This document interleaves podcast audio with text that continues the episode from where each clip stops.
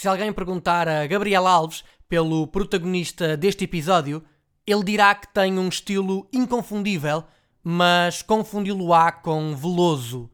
Natural de calendário no Conselho de Vila Nova de Famalicão, estreia-se como sénior precisamente no Clube Minhoto. Daí salta para o Vizela e em 1988 chega ao Benfica. Estreia-se de encarnado na luz pela mão de Tony na vitória por 2-1 frente ao Penafiel.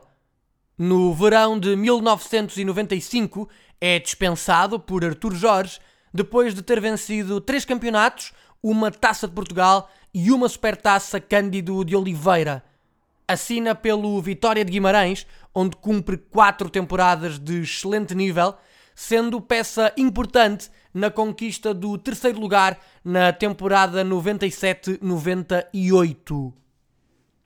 A 24 de setembro de 1996, no Dom Afonso Henriques, dá-se uma das situações mais particulares da sua carreira. Na segunda mão da primeira eliminatória da Taça UEFA, o Vitória de Guimarães defronta o Parma. Na baliza dos italianos, um jovem guarda-redes de 18 anos faz a sua estreia nas competições europeias. Os homens da Cidade Berço vencem por 2-0 e o primeiro golo é da autoria do protagonista deste episódio, que assim se torna o primeiro jogador a marcar um golo europeu ao jovem guarda-redes de seu nome Gianluigi Buffon. Em 1999 sai para a Académica, então na segunda divisão, e defende as cores da Briosa até terminar a carreira em 2001.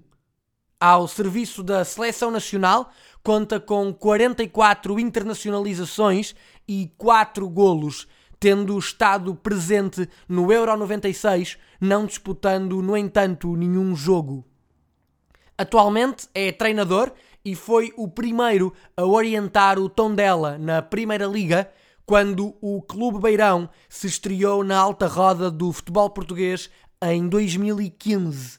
Ao todo, foram 335 jogos e 43 golos no principal escalão e uma certeza.